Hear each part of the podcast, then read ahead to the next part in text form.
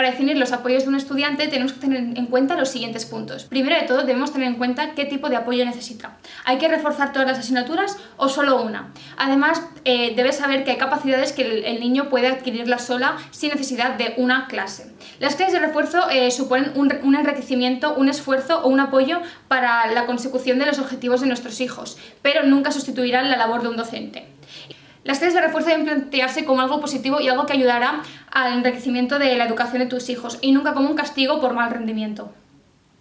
Además, debemos de buscar un profesor que ayude a nuestro hijo o hija, alguien con conocimientos y mano suficiente para ayudarle en aquellas cosas que se le están atascando. Es muy importante que se lleven bien y tengan buen rollo, ya que como hemos dicho, esto es un refuerzo positivo.